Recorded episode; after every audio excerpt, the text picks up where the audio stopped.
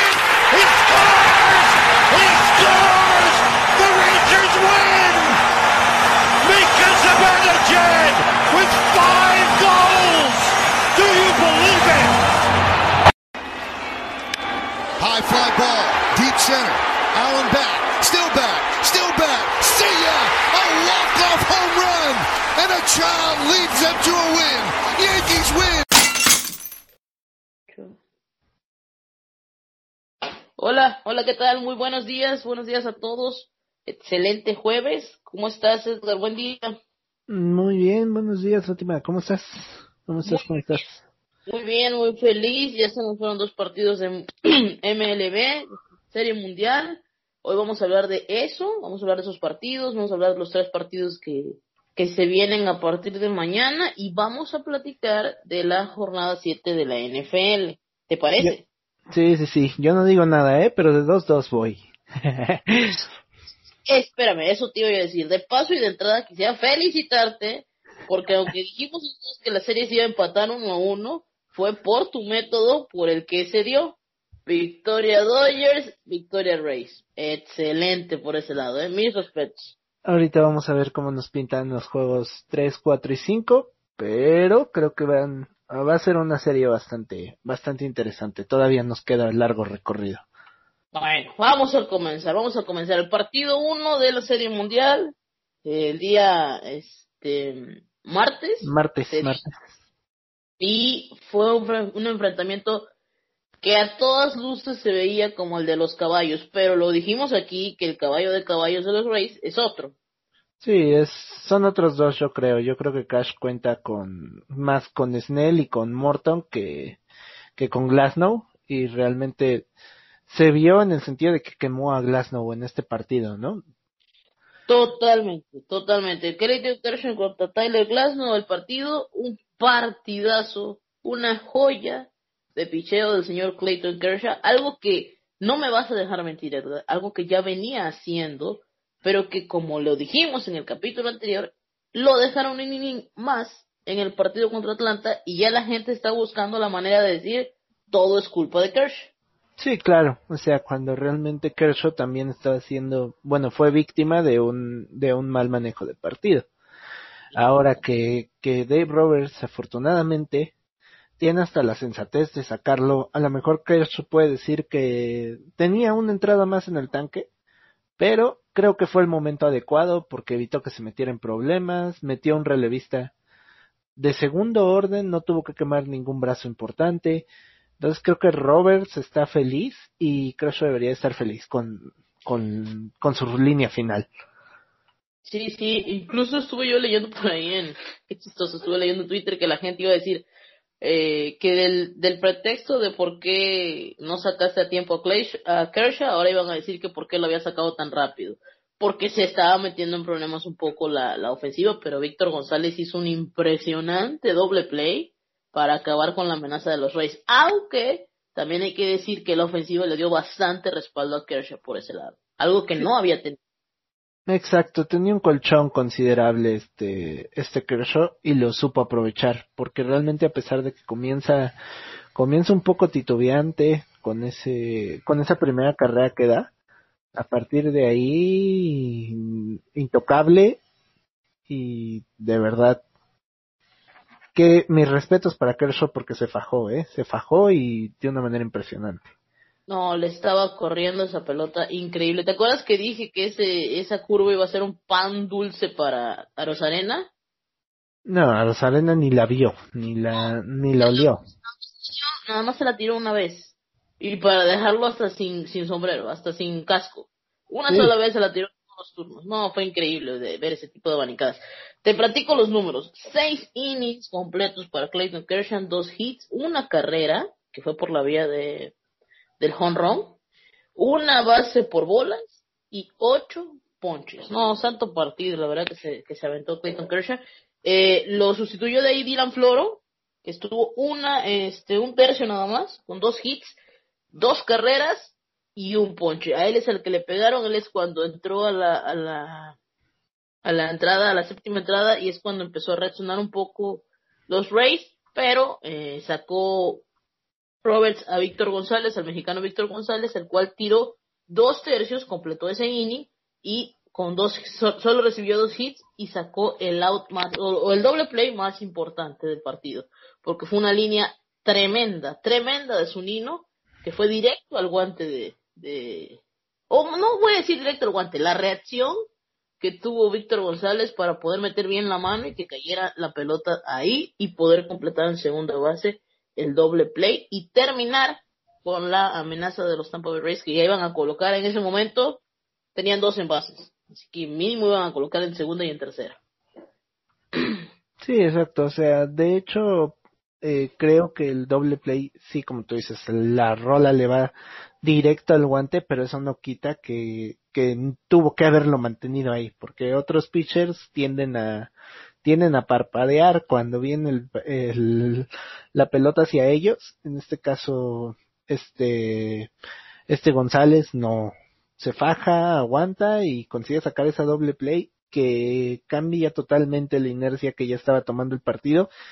Y si lo quieres ver así, el marcador acaba 8-3, pero creo que sin eso muy probablemente habría terminado de una manera muy distinta ese partido. No, y le hubiese dado más esperanza de batalla a los Rays, porque ya se le estaban acabando los cuadritos, y ese momento, meter más carreras los iba a impulsar mucho más a que en la octava y la novena vinieran con un poco más de intención. Pero bueno, después de Víctor González vino el Eterno Vice, Pedro el Eterno Vice a tirar un inning, un inning completo y sin problemas lo, lo resolvió, eh, sacando los tres outs rápidamente. Y al final Joe Kelly, el ex Medias Rojas de Boston fue quien completó el partido, ponchando a un rival para poder darle la victoria a los Dodgers de Los Ángeles.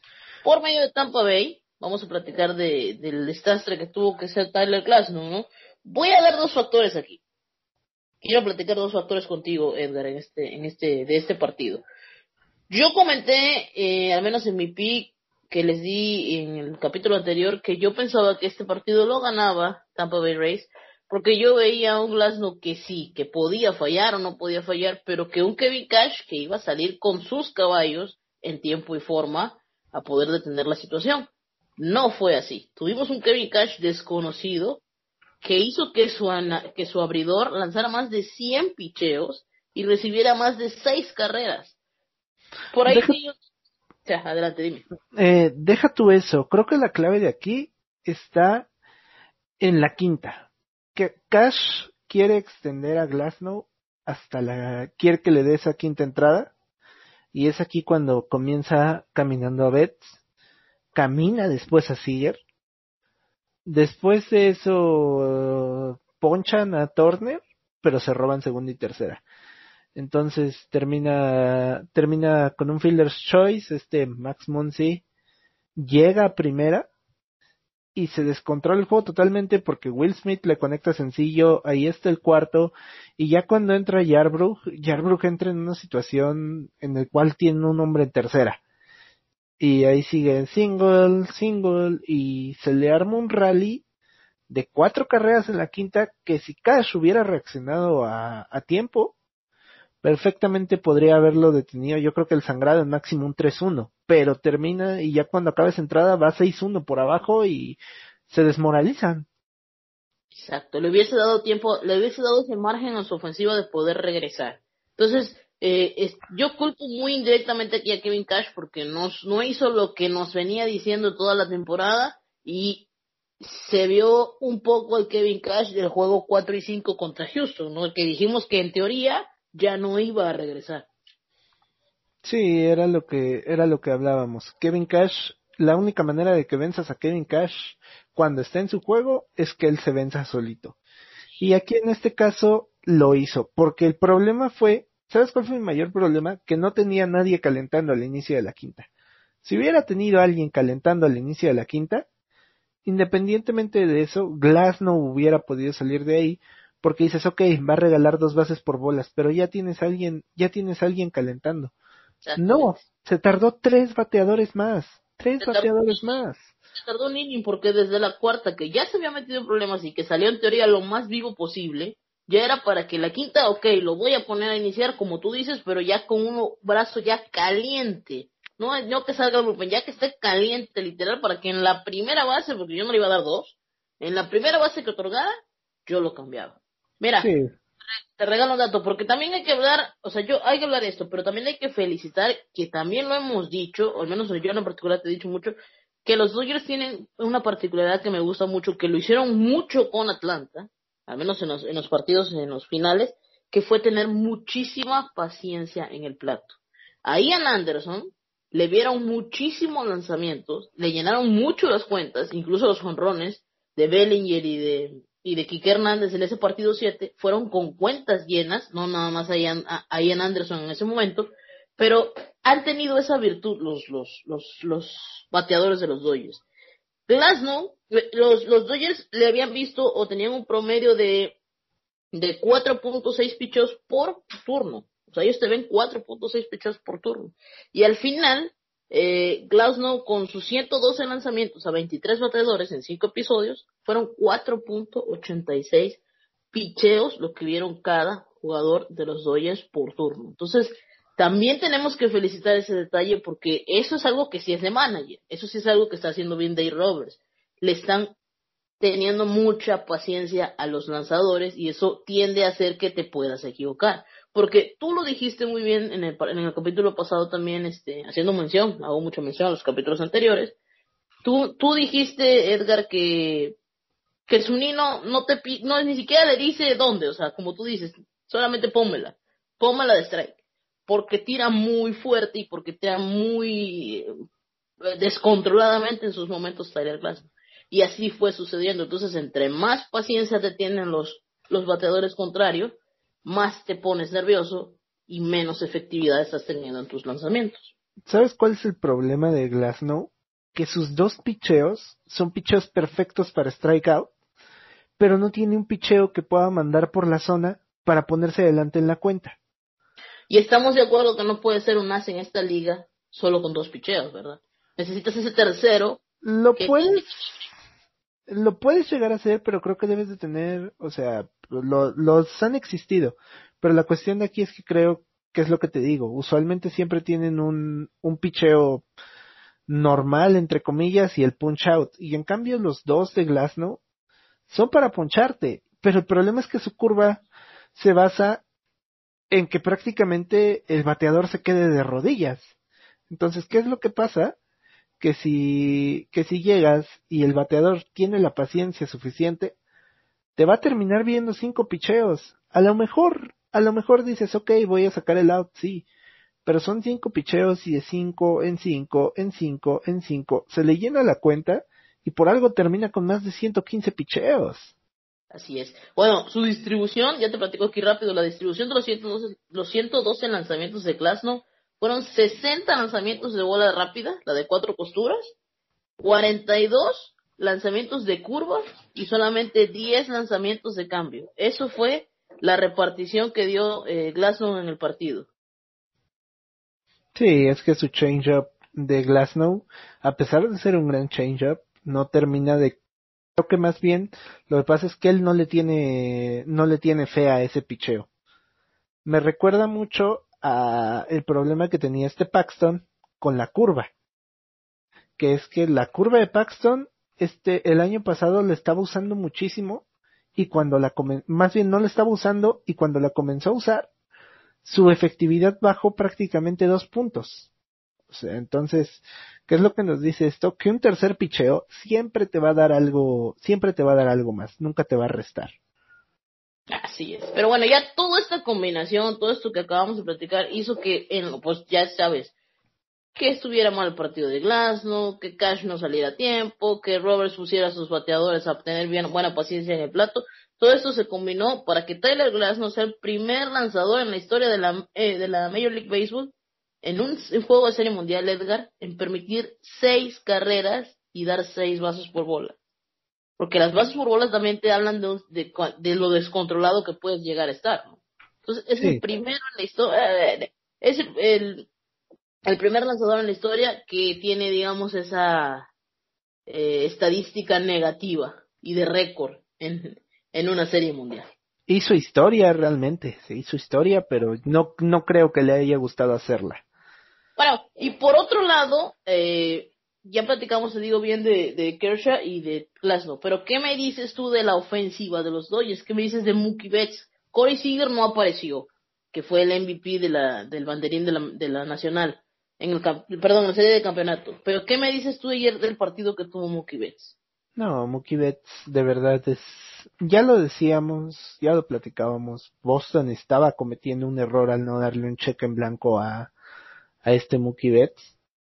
En la serie mundial el tipo nada más se los arregló para tener dos hits, una carrera producida, una base por bolas, robo de base, además, bueno, un, un home run, o sea, de verdad Mookie Betts estuvo intratable este juego, no, no veían cómo sacarlo y, y pues de verdad que demostró por qué es que los Dodgers le pagan lo que le, lo que le van a pagar, lo que le están pagando.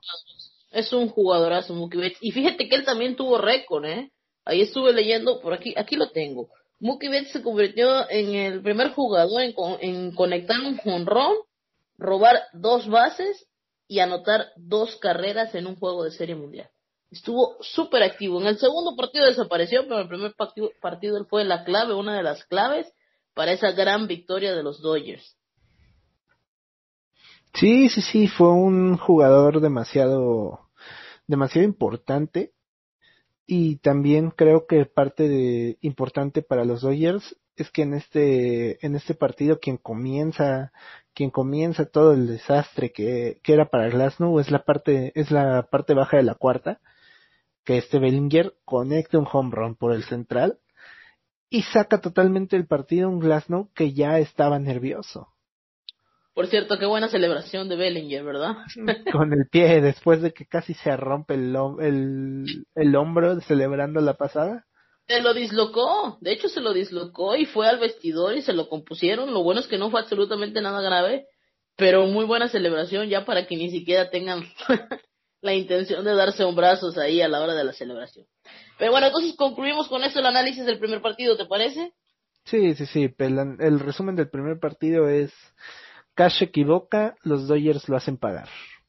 Y los Dodgers bien en todo, los Rays se equivocan principalmente con su manager o las decisiones de su manager. 8 por 3 el marcador y los Dodgers con esto se ponían 1 a 0 en la serie mundial y venían a el día miércoles a tratar de poner este juego 2 a 0 y tener un mini KO por ahí porque es poner un poco contra la luna a un equipo que tiene muchos años que no está en una serie mundial. Demasiadas generaciones. Nadie de. Fíjate que no he checado ese dato de quién de, los jugadores que, que tienen la plantilla del Race ha estado en una serie mundial, pero así de entrada te puedo decir que yo creo que ninguno. Eh, quizá alguno de los pitchers, pero no, realmente los Rays son un equipo muy, muy joven.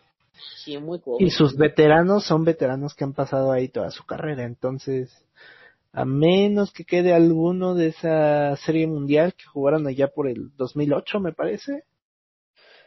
Sí, creo que sí, creo que el dato es por ahí, pero no creo que sea ninguno que haya quedado. Y sabes qué, eh, quiero que me platiques el segundo partido, yo nada más te quiero dar un comercial de, Black Snell, el cual yo veía ayer en la loma, nervioso, haciendo muy buen su, su labor, y yo recordaba muchísimo ese Black Snell grabándose eh, en camarita jugando videojuegos antes de que iniciara, ¿te acuerdas? Antes de que iniciara la... sí, la sí, sí, que estaba transmitiendo por Twitch.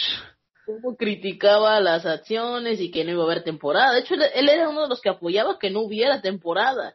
Y me, me reía yo, me reía yo eh, este, viendo el partido, la ironía de cómo son las cosas, ¿no? Míralo, en una serie mundial. Pero bueno, platícanos el partido.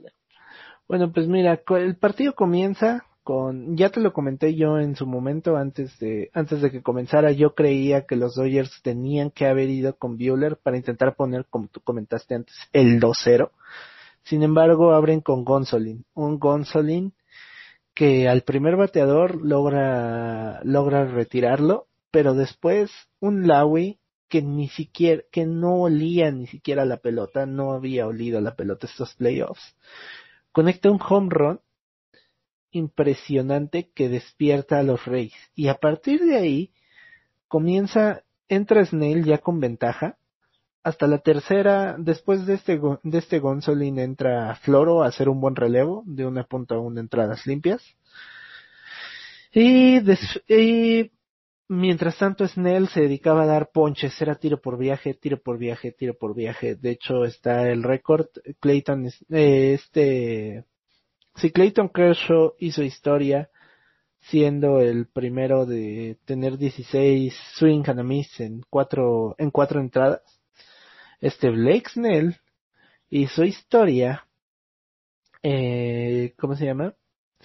Tomando nueve ponches en menos de cinco entradas en una serie mundial, porque al final comienza a meterse problemas ya en la parte alta de la, de la quinta, y ahora sí Kevin Cash no duda.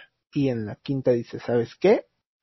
Te estás metiendo en problemas, ya tienen, le rompen el no-hitter en, con un run este Chris Taylor, después Mookie Betts camina, y a este Cash saca la grúa. Lamentablemente no se puede llevar la victoria, que también ya hablaremos después de eso, que es un stat un poco, un poco estúpida, pero Nick Anderson entra, hace el trabajo, Justin Turner abanica, y de ahí a la siguiente, en la sexta, arman un rally, Jim and Choi con un single, Margot con un single, eh, com- comienzan después de eso, Joy Wendell logra un, un fly de sacrificio para poner el, el 6-2.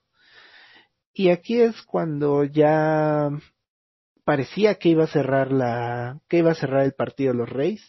Sin embargo, Will Smith mete un home run y al final se estaban metiendo en problemas los, los Rays porque este, ¿cómo se llama? Este, Fairbanks, Fairbanks, Pete Fairbanks Peter Fairbanks. le conecta un home run este Corey Seager y e inmediatamente después de eso Justin Turner le metió un doble.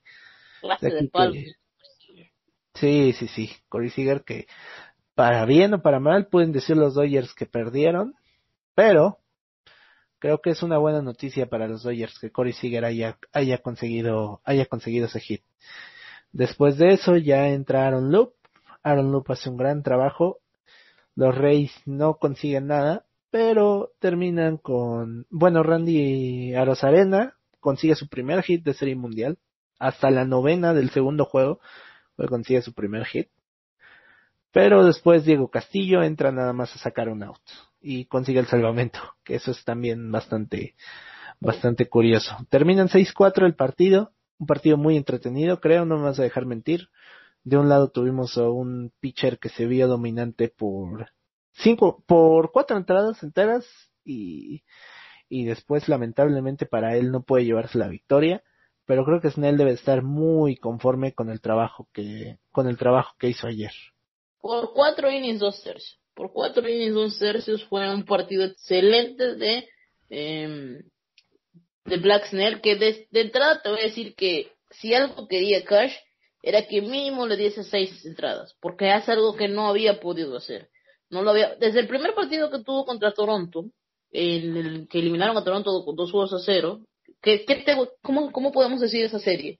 ¿Era la serie de eliminación o algo así? Porque no, esta nueva que, que Sí, incluyeron era la serie de eliminación, digámoslo así. Bueno, la primera ronda, dejémoslo ahí. primera ronda. Bueno, en la primera ronda habíamos tenido un Black Snell que tiró una joyita, si, si mal no recuerdo casi era un, sin hit- un, un sin hit, perdón, y solo pudieron conectar uno. Y desde entonces tuvo dos salidas con Yankees y una salida con Ast perdón, una salida con Yankees o dos y dos. Tuvo dos y dos, perdón. Dos Tuvo dos y salidas dos. En la primera los Yankees le pegaron feo. Con Astros y ni siquiera pudo completar las seis entradas en esos partidos. Entonces, estaba teniendo un poco problemas Cash en ese aspecto porque tienes uno de tus as más importantes, o en teoría o en el papel, tu as más importante, aunque actualmente ahorita hay otro, y no te estaba respondiendo. Entonces, era clave este partido y lo hizo excelentemente. Desgraciadamente se quedó un out, sí, se quedó a un solo out de completar sus seis entradas, de hacer Cinco. oficial, perdón, sus cinco entradas y de hacer oficial su victoria, pero eh, fue una excelente, una excelente noche para, para Black Snell, que estaba poniendo su slider. Tenía loco a los bateadores de los Dodgers, Edgar, con los sliders y con la curva. Ya no sabían a qué entrar los, los bateadores de los Dodgers, y lo que los flancitos que vieron en el primer partido, ya no los empezaron a ver en el segundo, y no los van a ver en el tercero tampoco, déjame decirte. No, no, no. Ahorita hablaremos de un tercer juego que se viene interesante. Todavía me parece que de momento los abridores solo están confirmados para, para el tercero. Eh, de parte de Dodgers ya está en el cuarto, que va a ser Urias, pero de Y parte el de quinto, Tampa que es Kershaw. Entonces, y en, en Tampa sí estamos viendo con, con calma la decisión de Cash.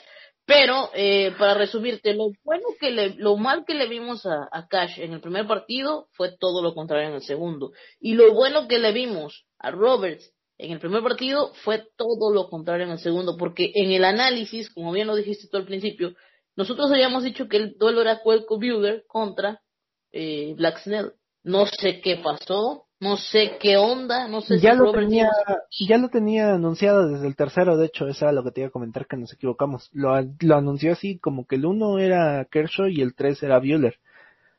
Pero no sé si este, este Roberts estaba pensando en irse 0-2, algo así, para necesitar de que Bueller detuviera el sangrado, no, no, no sé cuál sea el pensamiento detrás de eso. Yo cuando vi la decisión, no sé si me vas a, dejar mentir o si soy la única, pero yo lo primero que dije es, está haciendo un error como los Yankees lo hicieron.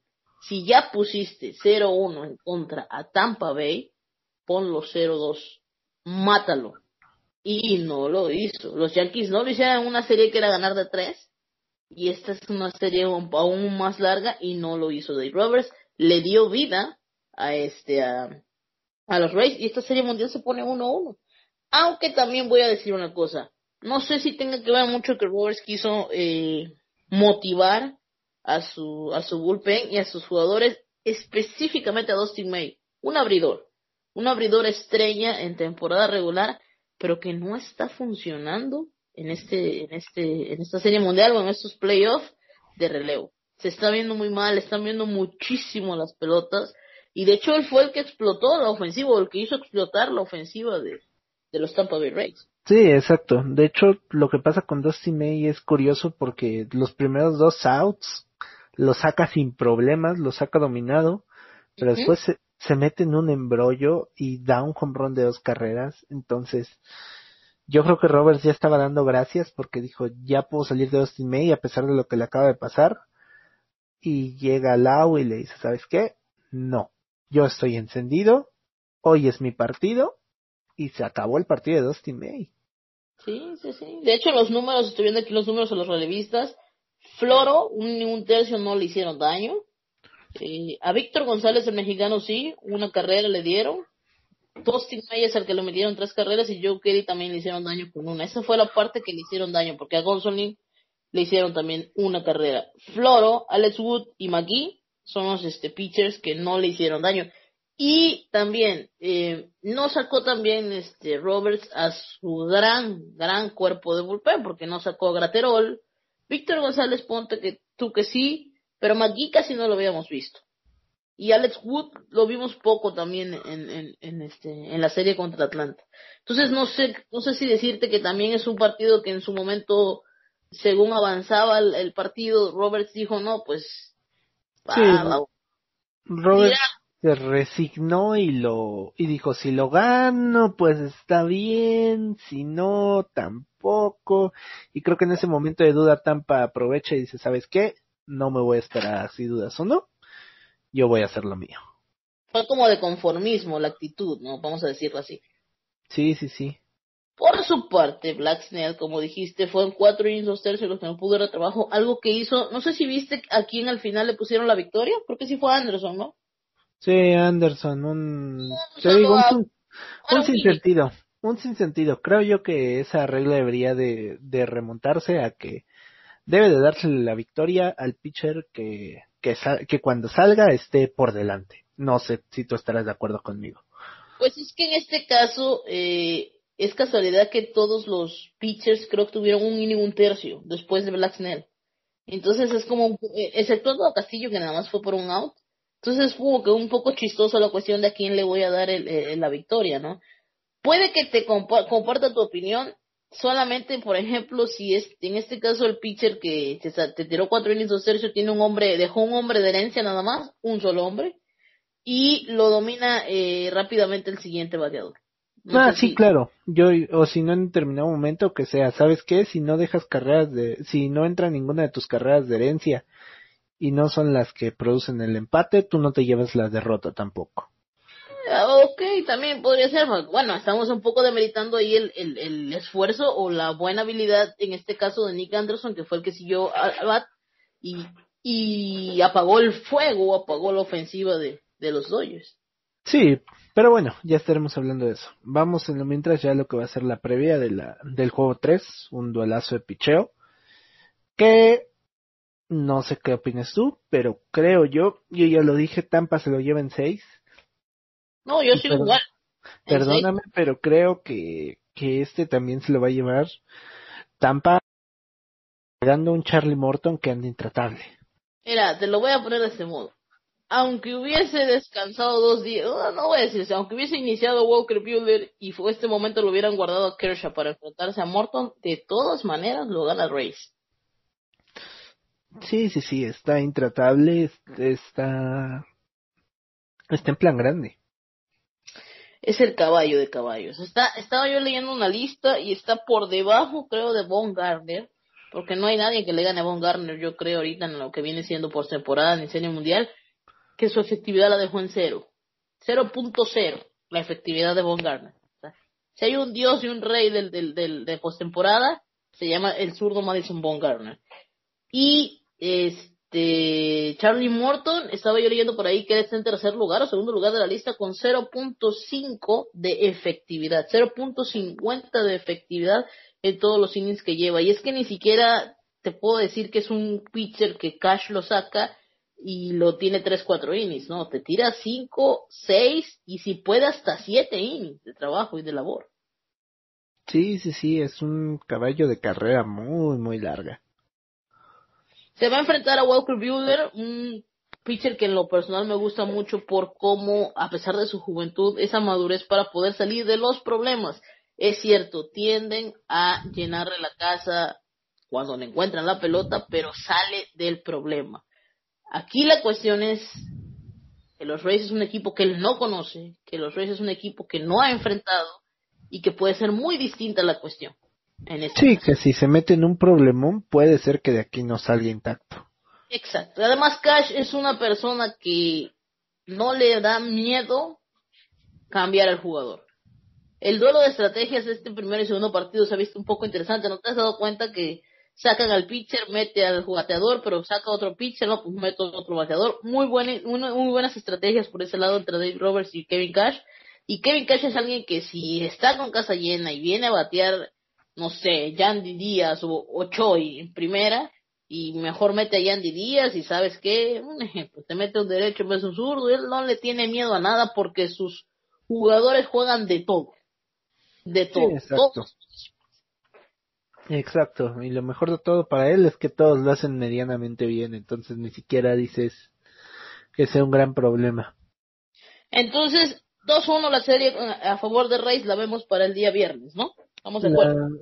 sí, para el día viernes yo creo que entran al 2-1 y es que creo, me parece que el día 4 probablemente va a ser de bullpen de parte de los dos de los dos equipos porque sabemos que Urias tiene potencial de de dar unas cinco innings perfectamente pero de igual manera sabemos que uno de sus grandes problemas a lo largo de su carrera ha sido la primera entrada así es ese es el grandioso o el gran gran problema de nuestro compatriota Julio Urias. No voy a decir grandioso porque no es bueno. Su primera entrada. No puede salir a veces de ella mentalmente, tira, tira muchos lanzamientos. Entonces esperemos que no sea así, esperemos que no se dé ese caso, pero también Cash es alguien que seguramente lo tiene súper estudiado en ese tema.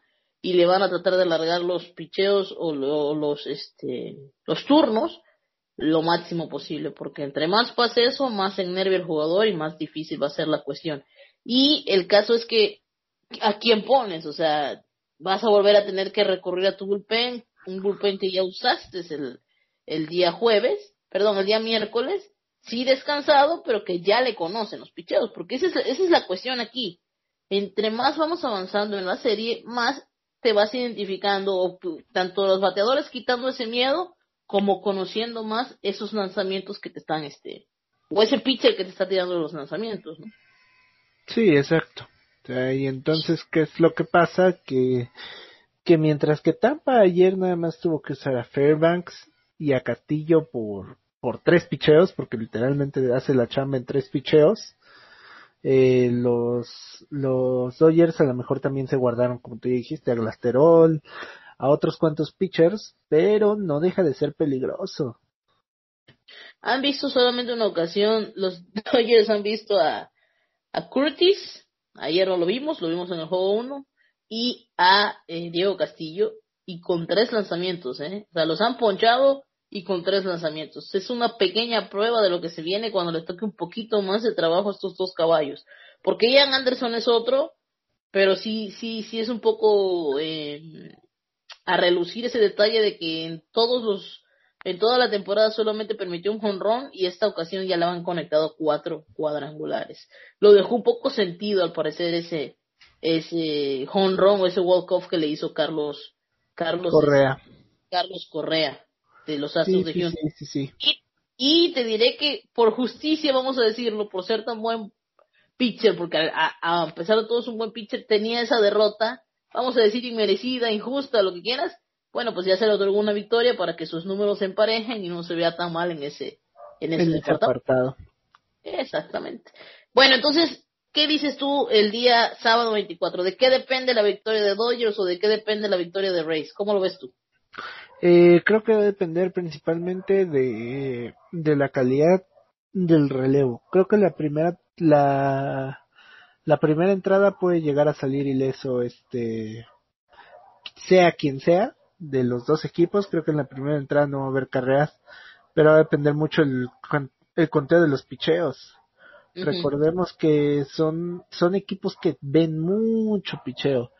Y si tienen un relevista que, con medio dude, van a llenarle la cuenta. Y entonces ahí es cuando comienza, cuando comienzan los problemas. Entonces, ¿quién gana? ¿Quién gana el partido 4 de la Serie Mundial?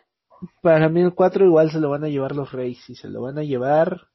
Creo que el, creo que tanto el partido 4 como el 3 ya vimos a las ofensivas despertar, pero creo que estamos de acuerdo en que el partido 3 va a ser un partido mucho más cerrado y yo veo un 2-1, 3-1 a favor de Tampa. Bueno, yo marcador no te puedo decir, pero yo sí veo también la victoria de los Rays y veo una serie 3-1 a favor de Rays. A uno de llevarse la Serie Mundial. Quisiera hacerte una mención eh, especial, Edgar, de un bateador de los Rays que se llama Willie Adames, el shortstop de los Tampa Bay Rays. Es un bateador, disculpe, malo, que se ha visto muy mal en postemporada. Ha tenido uno que otro oportuno sus, sus, sus turnos de hit o sus slumps, salir de los slumps, pero Cash insiste en la buena defensa que le da porque a la ofensiva William Adams es un out seguro, la verdad. No sé, ¿tú qué, a ti, ¿tú qué percibes cuando ves que, que viene a bater William Adams a la caja? Sí, sí, sí, es un out relativamente sencillo, no de trámite, porque ninguno termina de ser un out de trámite, pero sí es un out que facilita muchísimo las cosas. Sí, o sea, lo, por ejemplo, lo de Brandon Lowe que dijiste que, que, que estaba en un bache eterno, eh, ahí el, equipo sí lo extrañaba porque es un jugador que en temporada te dio muy buen bateo y que no estaba siendo efectivo en playoffs y es alguien que sí se extraña. De Adames no, de Adames es algo común que va a fallar, no lo ven ni siquiera, este, ni siquiera les preocupa esa cuestión y cuando da hits solamente lo celebran grande, la verdad. Y, y bueno, eh, eh, más que nada lo destaco porque se me hace curioso que sigue insistiendo con él, pero es que es un muy buen shortstop. Es una muy buena opción él ahí y ahí no hay tanta eh, a pesar de que sí puede poner a otro jugador, que de hecho, a, si mal no me joda, Amidos fue el que puso en el primer juego, en uno de los cambios al final, este, a pesar de eso no, no cuenta con ese shortstop natural que él sienta que puede cambiar por este, por Adames y dejarlo fuera total de un partido. Era una mención especial que quería yo, quería ayudarlo por aquí. Entonces, yo sí veo el 3 a 1, yo sí veo ganando también el día sábado a, a los Tampa Bay Rays y nos vamos a un juego quinto que sería en el papel algo mucho, con mucha, mucha atención, porque se podría venir el campeonato para los Tampa Bay No tenemos abridor para... Se escucha mucho... Ah, son unos perritos por ahí, ¿no? No tenemos abridor, no tenemos abridor para los Rays, pero me imagino que sería nuevamente un duelo Clayton Kershaw contra Tyler Glasnow, ¿no? teóricamente tendría que ser así y creo que aquí Cashman ya debe Cash Cashman Cash ya debería de haber aprendido la lección y no va a dejar tanto tiempo a a este a este Glasnow en caso de que le comiencen a ver la pelota. Sí, va a aprender la lección, pero para mí ni siquiera con eso va a alcanzar yo veo ganando a los Dodgers nuevamente y veo otra gran actuación de Clayton Kershaw, reivindicándose también un poco con la afición de Dodgers, como tú habías querido o quieres que se dé, ¿no? Si mal no recuerdo que me comentaste eso. Sí, yo quiero que, yo quiero que llegue este, este, ¿cómo se llama? Eh, yo quiero que simple y sencillamente el, este Kershaw se redima y no haya excusas de que fue su culpa de, de él, de que perdieran algo. En este caso, ya dio, realmente ya Kershaw ya ha hecho todo lo que pudo para poder tener a los Dodgers en un, en un buen spot. A ver si le dan el respaldo, ¿eh? A ver si le dan el respaldo. Sí, yo sí veo ganando a, Dodgers y poniendo la serie entonces 3 por 2 y dejando en mi opinión para el día lunes, que eso, perdón, para el día martes, porque el lunes se descansa, que eso ya lo haríamos en el siguiente capítulo, pero pues dependiendo cómo va a estar la cuestión, ¿no? Vamos a ver si sí está encaminada como nosotros dijimos, en un 3-2 a favor de, de Rays, o este, a ver cómo está realmente la, la cuestión. Pero yo de entrada te digo que el día martes sería entonces Walker Bueller, porque ya no sería nada de bullpen, sería Walker Bueller contra eh, Blacksner, el que podría ser ahora sí el título para, la victoria para darle el título a los Tampa Bay Rays. En lo que, yo digo que va a ser el título, ¿eh? Yo digo en lo que nosotros pensamos que va a ser, porque va a ser día de eh, Black Snail, pero Cash con la mente en tener buena ventaja y poder ahora sí poner a quien sea, y pues Roberts igual, ¿no? Estando en la lona, todos disponibles menos Kershaw, que, que en teoría iba a estuvo un día anterior lanzando, dos noches anteriores lanzando. Menos Kershaw y yo creo que a lo mejor este Morton pensando en que podría haber un juego 7, ¿sabes? Pero más no creo que se vaya a guardar este cash. Así es. Entonces, ese es el panorama que nosotros vemos, eso es lo que nosotros pensamos. Según lo que hemos visto, yo creo que sí está bien haberle dado dos partidos eh, salió como la, la, afición de la máquina ahí, ¿no? sí, sí, sí, estoy ahí en el estadio aquí. eh, no, pero no estamos en fútbol ahorita. no, no, no, ya después hablaremos de eso. Bueno, entonces, eh, así vemos el, el, panorama y vamos a ver si se nos cumple la predicción, ¿no? 4-2 a favor del Race eh, esta mundial. Sí, sí, sí, esperemos qué tal es lo que, qué es lo que nos depara estos partidos que nos quedan disfrutando porque independientemente de lo que pasa, por mucho nos quedan cinco partidas de esta temporada, por mucho, lamentable, pero así es esto y han sido muy emocionantes, ¿eh? Espero que, que los hayan disfrutado porque el, el béisbol es de paciencia, no todo, no es una final de fútbol, no es una final de fútbol americano, que son partidos que tienen un tiempo establecido y que las emociones pues ya se van a dar así, ¿no? Aquí son de a poquito en poquito, pero pueden ser muy grandes emociones sin tiempo definido de duración. Es lo mejor. Sí, exacto. Cuando vean un juego de béisbol, no pregunten cuánto le falta porque nadie les va a saber decir. Nadie. Y mucho menos de serie mundial. Solamente disfrútenlos. Porque así como hay calmados, innings calmados, hay innings increíbles. Innings y jugadas increíbles. Pero bueno, concluimos con esto el tema de Major League Baseball y la serie mundial. ¿Te parece? Me parece perfecto, Fátima. Ya con esto damos un cierre a, a lo que es la serie mundial. Sigue eh, pues la NFL. Tenemos que tomar un, una vista rápida a lo que es la, la NFL. Sí, cara, ya nos llevamos casi cuarenta y tantos minutos de béisbol. Vamos a hablar rápidamente de la jornada 7 de la NFL. Comenzando por hoy, ¿no? El Thursday Night Football. Comenzando por hoy con un Thursday Night Football, después de que la semana pasada no la tuvimos. Eh, hoy un Thursday Night Football que se ve como para no verlo, como para extrañar el béisbol. Porque tenemos a dos grandes equipos entre Filadelfia y los Gigantes. Parte de esa conferencia que ya dijimos la vez pasada está paupérrima, está para el perro. Eh, creo que veo ganando yo a, los gigantes, no sé tú qué me dirás, pero creo yo que los gigantes van a ganar por el simple hecho de que Wentz no tiene una línea ofensiva. A Wentz se lo están comiendo vivo y los gigantes si algo tienen es una defensa creo que decente, podríamos decirle, ¿no? Bueno, yo en lo particular, para mí sí es un poquito atractivo, lo más atractivo que le puedo ver este a este partido es que es un duelo divisional. Y que es un duelo divisional en la división más paupérrima que existe en la NFL, así que es de suma importancia la victoria, ¿no? Porque de ser una victoria para las Águilas de Filadelfia, se colocan como líderes de la paupérrima división en la que se encuentran y vienen y se viene perdón una este una semana de descanso para ellos una semana de descanso larga.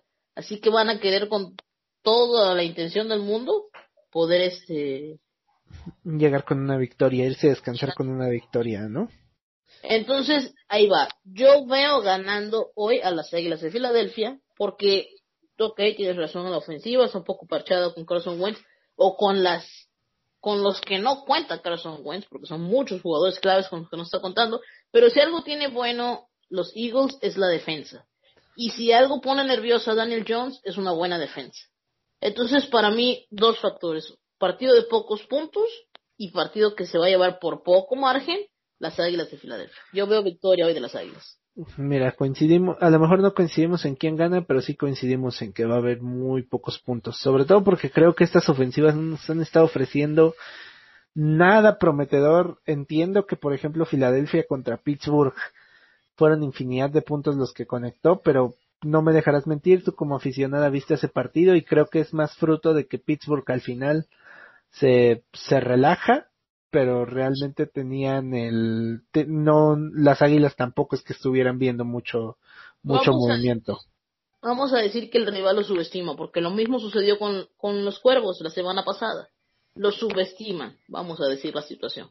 Sí, porque sí tratan de regresar y como te dije fue, fue a pesar de que con Pittsburgh el marcador fue un poco más amplio este también fue también fue corto o complicada la cuestión pero con Ravens sí estuvieron ya nada. Fue una mala conversión de dos puntos que no regresaron de empatar el partido.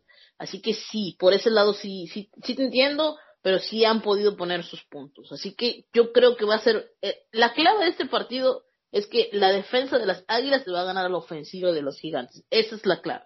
Ya Wentz y su ofensiva, pues vamos a ver qué onda. Este, en lo que vienen siendo puntos, pero sí, bajas y Águilas de Filadelfia, mi pronóstico. El tuyo es bajas y gigantes, ¿no?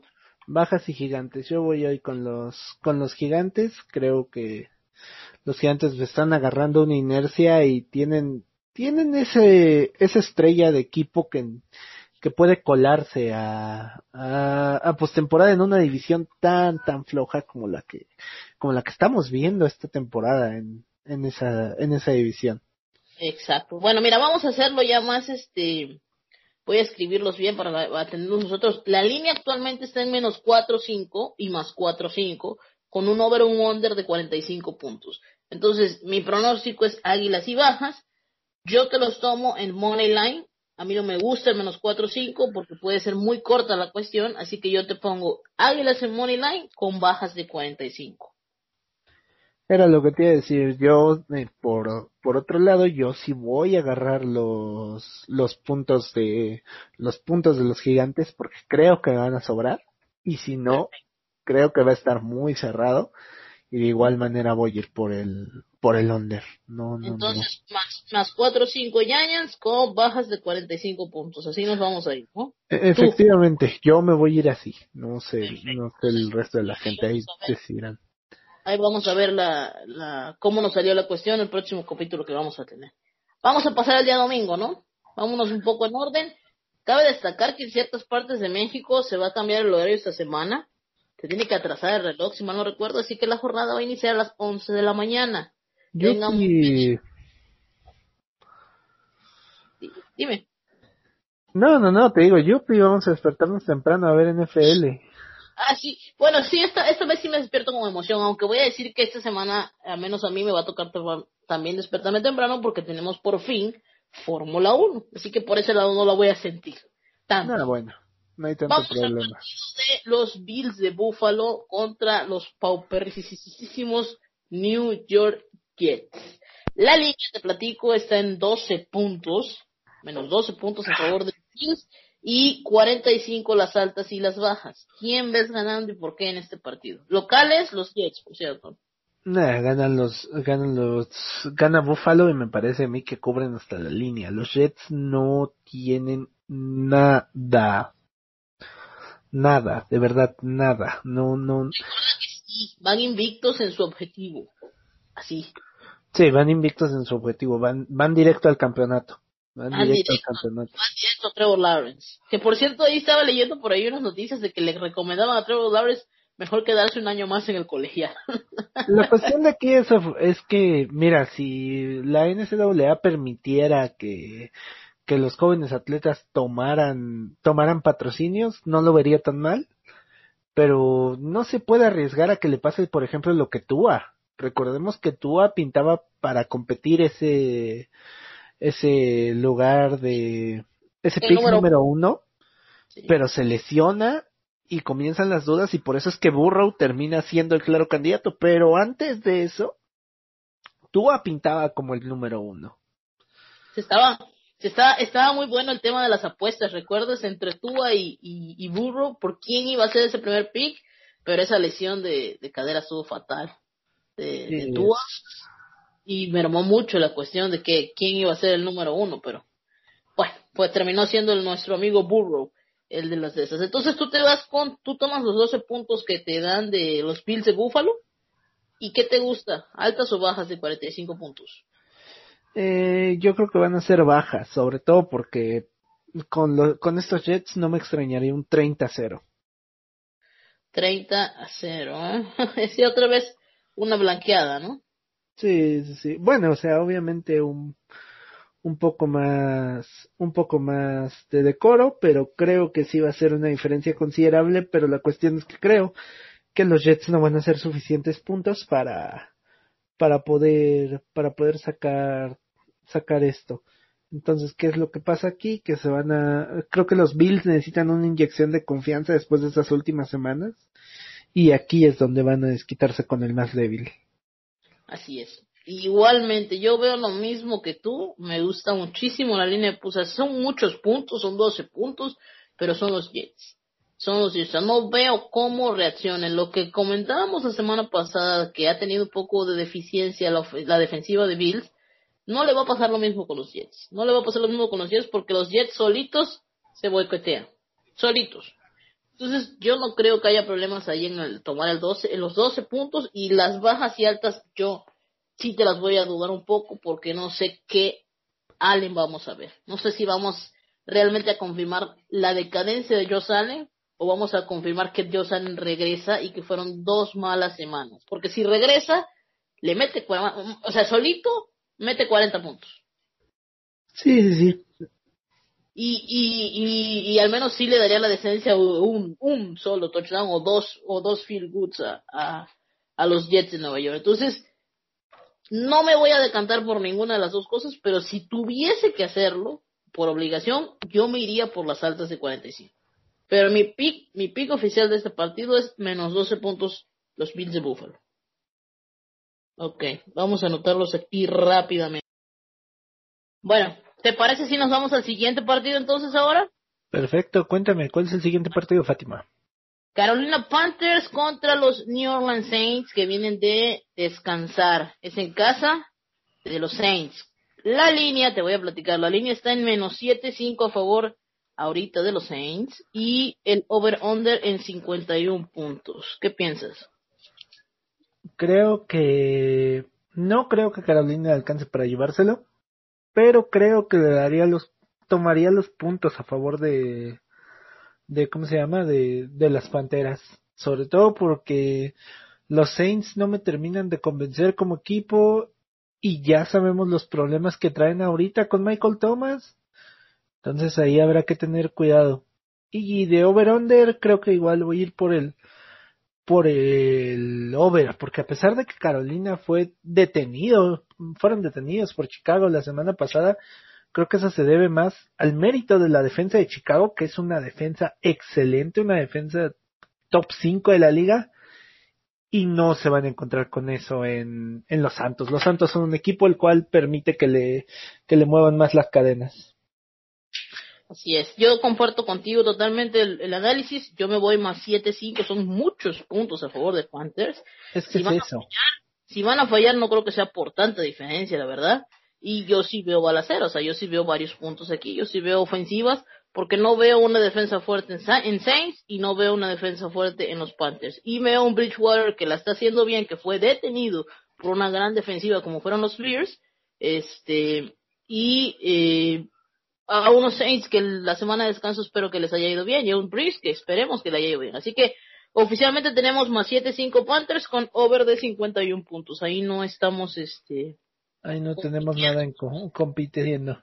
Exactamente. Bueno, vamos al siguiente partido que son los Cleveland Browns que estuvieron anímicamente apaleados eh, van a ir contra los Cincinnati Bengals. Joe Burrow contra Baker Mayfield. Bueno, no te sé decir si Baker Mayfield porque sí está tocado.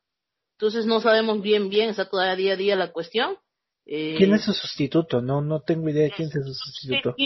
el ex Vikings. Case ah, Case Keenum. Ah, ok. Bueno, decente el coreback, pero nada del otro mundo. Entonces digamos que está todavía en veremos Mayfield, pero pues puede ser que sí.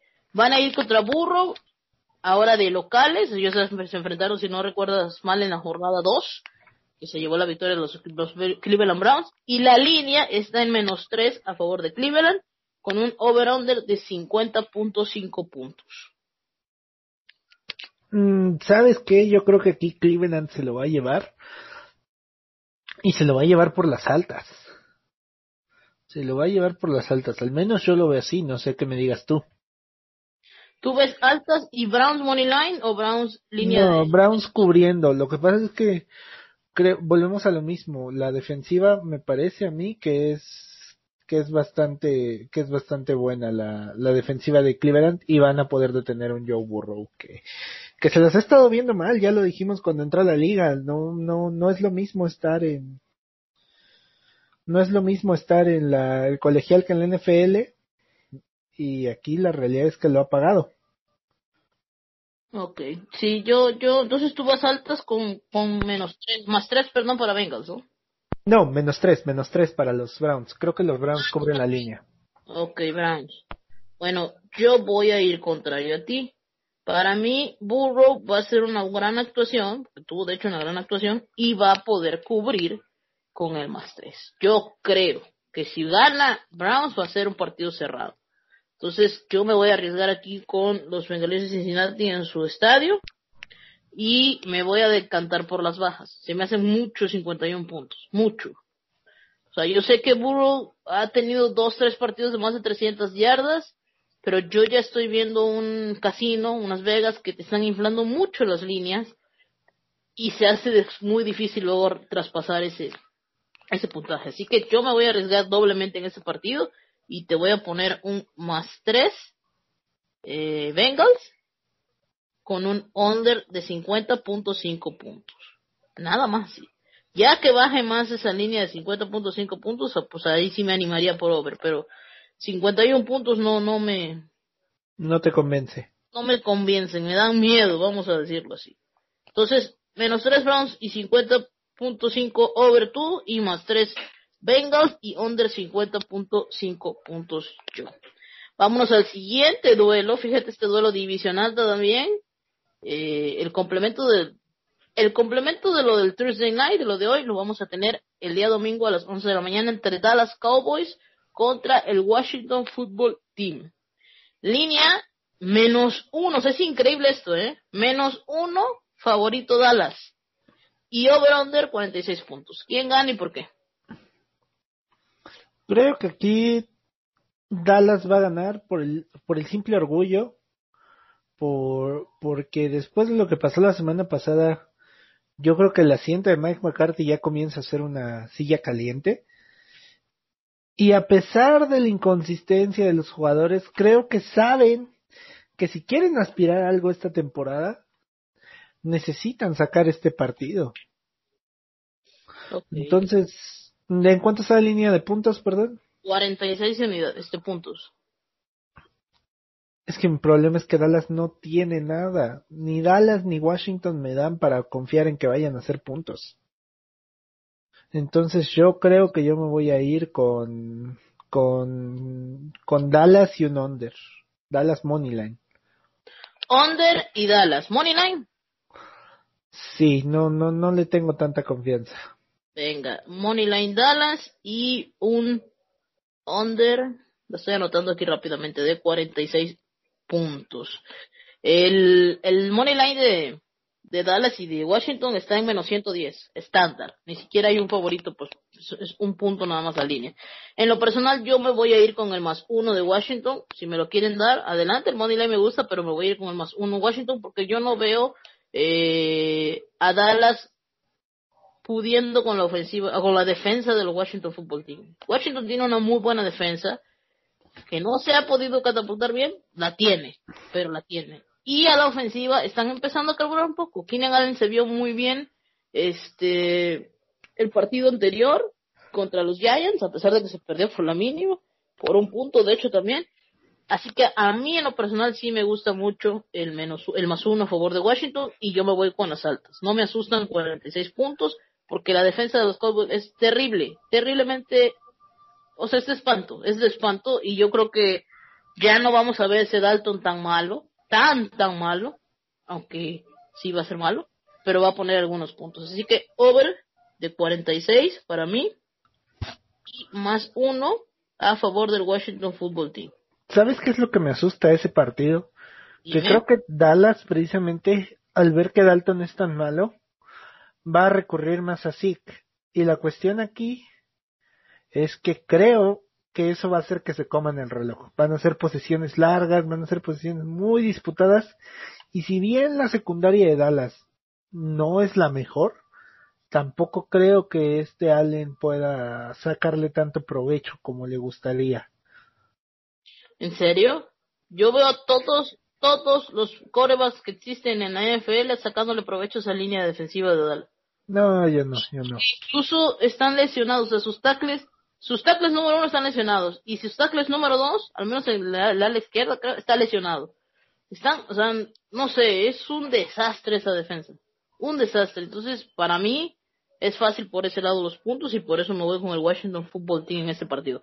Aquí sí vamos contrarios. Vamos a ver el día lunes quién tuvo la razón, ¿no? Sí, sí, sí, en esas nada más nos cruzamos. Exactamente. al fin y al cabo solo es un puntito, ¿no? Sí, exacto. Realmente creo que esto se va a decidir por un field goal mínimo. Ahora sí que entonces tomes lo que tengas que tomar. Así es. Bueno, vámonos al siguiente partido, igual 11 de la mañana. Mm, esto es una balacera muy buena. Los Lions, los Detroit Lions, contra los Atlanta Falcons. Atlanta Falcons que ya revivieron después de que se fue este su head coach volvieron a la senda del triunfo, por fin ganaron una actuación brillante de Matt Ryan complementada por su receptor favorito Julio Jones, el cual, déjeme destacar que está en duda. Al menos esta semana estuvieron los reportes, todavía no se dice oficialmente, pero sí está en duda porque no practicó. Entonces, vamos a poner un asterisco ahí en su receptor favorito, Julio Jones. Eh, los momios están en menos 2.5 a favor de los Falcons. Es en el, en el estadio de Atlanta, por cierto. Y el over-under está en 55 unidades. Yo voy a que a que yo voy a que Atlanta cubre y cubre con el over. Y el over también se cumple principalmente porque Detroit es un equipo de de bastantes bastantes puntos. Ya los hemos visto irse adelante un par de ocasiones en el marcador y permitir que el oponente regrese si Atlanta lo ha hecho mal Detroit no las canta nada no canta nada mal las rancheras eh Yes. entonces yo creo que, que el over va a ser algo que se va a dar, pero también creo que Atlanta va a seguir en ascenso y va a poder sacar esa línea. Así es. Son, son 55 puntos y déjenme decirles que no me asustan. No me asustan para nada y yo me voy con las altas. Este partido se ve que va a ser un 30-27 o incluso más, por así decirlo. Eh, así que yo me voy con altas y comparto contigo con que Falcon se lleva la victoria. Entonces un menos 2-5 que me da incluso margen de ganancia con un field- con un este gol de campo, feel good, eh, me gusta. Sí, un field goal es bastante bueno. Es oficial que estamos de acuerdo aquí, ¿no? Sí, sí, sí. Aquí menos sí. 5 Falcons y super over de 55 un, o 55 puntos, iba a decir unidades, over de 55 puntos. Ok, siguiente partido, eh, los Green Bay Packers, tus Packers contra los Houston contra los Houston Texans, van de visita a el Estadio Tejano. La línea salió menos 3-5 a favor de Packers, no asusta para nada esa derrota que tuvieron contra los Tampa Bay Buccaneers. No, más bien se asusta. Se asusta, creo, porque me parece a mí que si lo, que si se hubiera mantenido el resultado contra los Bucaneros, fácilmente la línea pudo haber abrido en 7, si hubiera sido un partido cerrado. Bueno, me refiero a que no asusta en el aspecto de que el casino no lo pone como favorito a Texans. Eso es algo que- Ah, sí, sí, sí, sí. No, no pasa lo que con Dallas, que es uno y medio lo que le ponen de distancia apenas. Exactamente. 3-5 a favor de Packers la línea y el over-under en 57 puntos. ¿Qué me dices aquí? A ver. Eh, me parece que tanto la línea como el over se va a cumplir con los Packers. Unos Packers que les acaban de mover las ideas.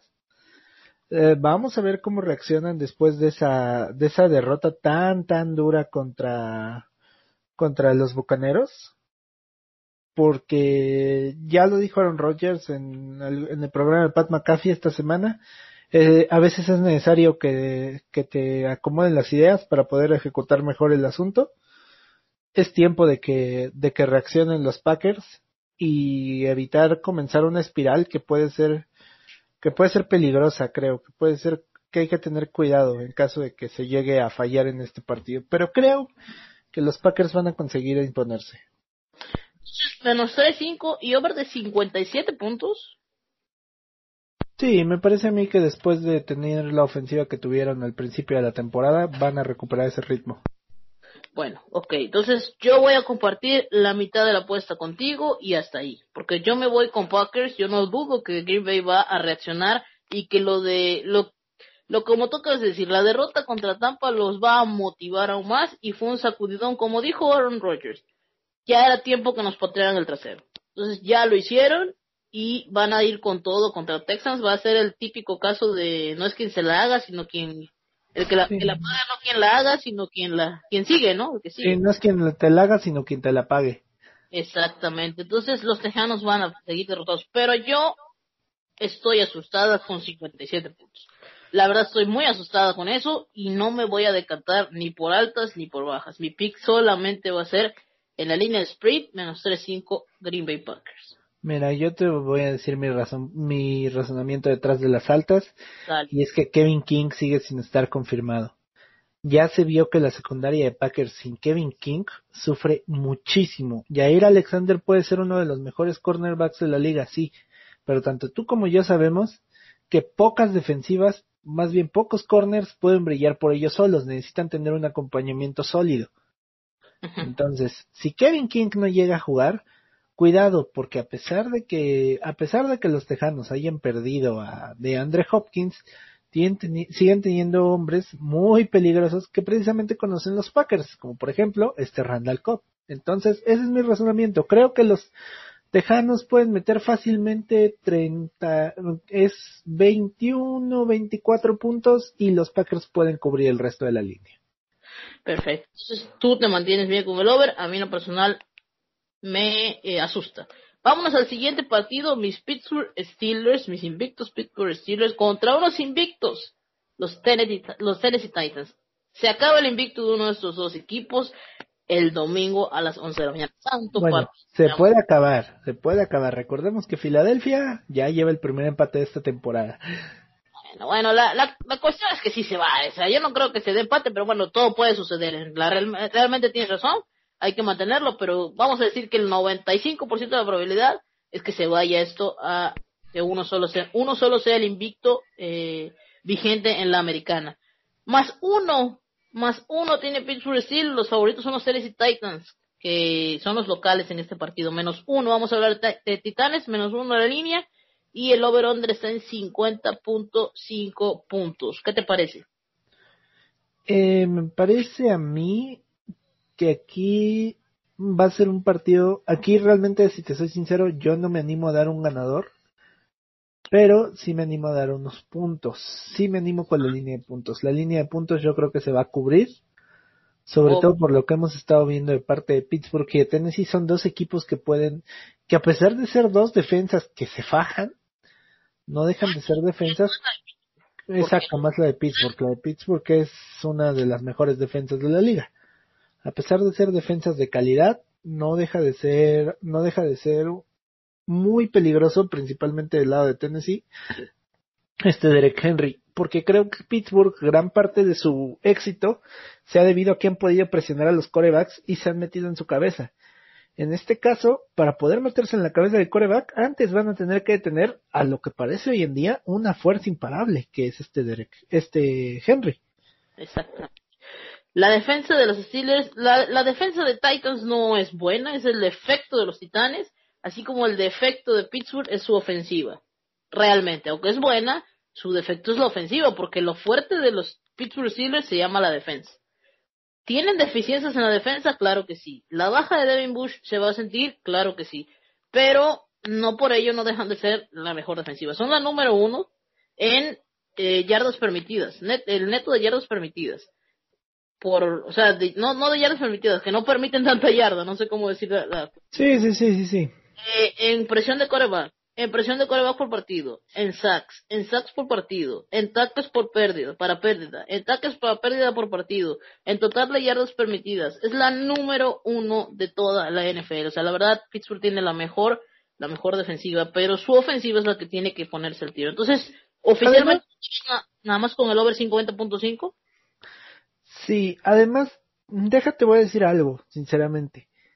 Mm, creo que los de los rivales que han enfrentado a los Steelers, todos son equipos de NFL profesionales, claro, pero creo que de los cinco que han visto, solo quizá los Tejanos y los Cafés, de esos sí estoy seguros, son equipos que ofensivamente acostumbran a meter bastantes puntos. Por otro lado, las Águilas, los Broncos y los Gigantes son ofensivas que han venido mostrando muchas deficiencias a lo largo de esta temporada no es quitarle mérito a los, a los Steelers, pero creo que este va a ser su primer gran examen contra, una, contra principalmente una ofensiva que se basa por, por lo que es el juego por tierra. Creo que es el primer gran examen que van a tener los Steelers este año, después del de los cafés, porque el de los cafés lo pasaron y con nota, con nota de excelencia. Exacto. Me gusta tu análisis. Por el otro lado, también puedo decir que, que Tennessee tampoco ha tenido sus rivales, porque fuera de los Bills, que ese era el duelo, ¿te acuerdas que veíamos? Donde veíamos incluso favorito a Joe Allen y su equipo por, por, por Tannehill. Eh, fuera de ellos, no han tenido ese rival tan, tan importante, porque ha sido Minnesota y le ganaron por un punto, ha sido Jacksonville, Jacksonville y le ganaron por tres puntos nada más, Denver le ganaron por dos puntos y Buffalo es el, es el equipo que aplastaron. Y bueno, Houston los llevó hasta overtime. Ganaron por siete puntos, pero fue en overtime. Entonces, sí es un duelo de invictos, sí es un duelo de los mejores equipos de la americana, pero tienen sus defectos cada uno de ellos. Entonces, aquí es quién tiene el defecto más grande en este caso.